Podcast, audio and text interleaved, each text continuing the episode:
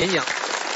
就像这个世界上有很多挂羊头卖狗肉的事儿一样，我虽然跟这儿冒充导师，实际上告诉大家一个秘密：我呀根本不会演讲，我只会闲聊。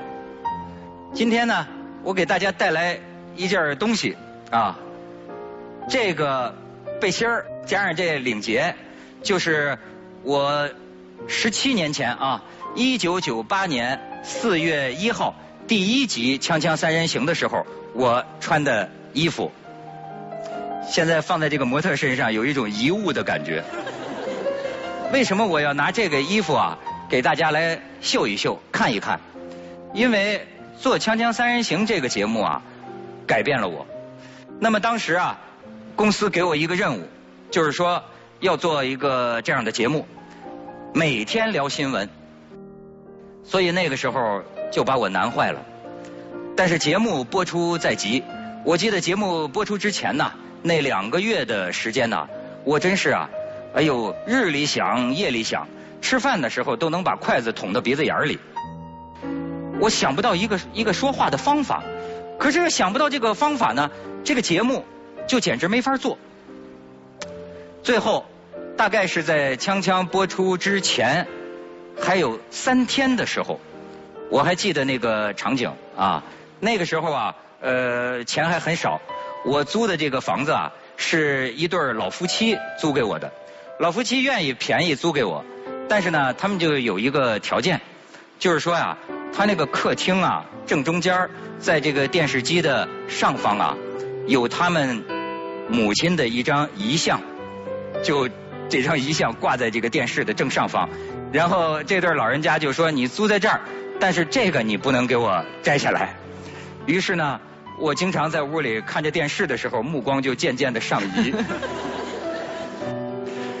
所以一直到今天，我看电视的时候，老有一种默哀的感觉。那么那天晚上就是这样，我凝望着他老人家的遗像，我就想怎么办？怎么办？哎，突然间，你知道吗？这个灵感来的时候啊，是一通百通。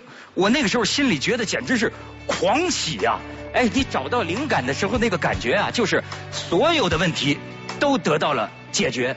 我特别想跟人打电话，我想这个告诉给一个一个我亲近的人。那天晚上，我明白的东西，一直决定了今天的我。我脑子里想到了“聊天儿”这俩字儿。聊天儿，广东人叫吹水，北京人叫侃大山，是吧？四川人叫摆龙门阵。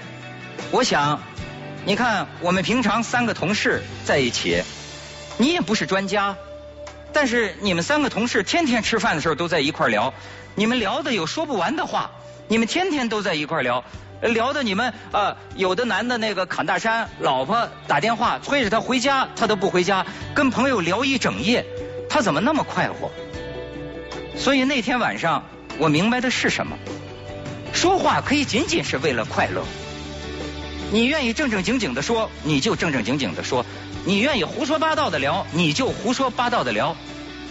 可以没有什么重大的意义，只要我们能够享受说话的乐趣。我的这件背心儿，我的这件遗物，就放在这里。我希望啊，他们能把我在那个晚上明白的这个道理融化在他们的血液里，带着享受演说的这种状态，一个个上台来。也希望大家跟他们共同分享演说的快乐。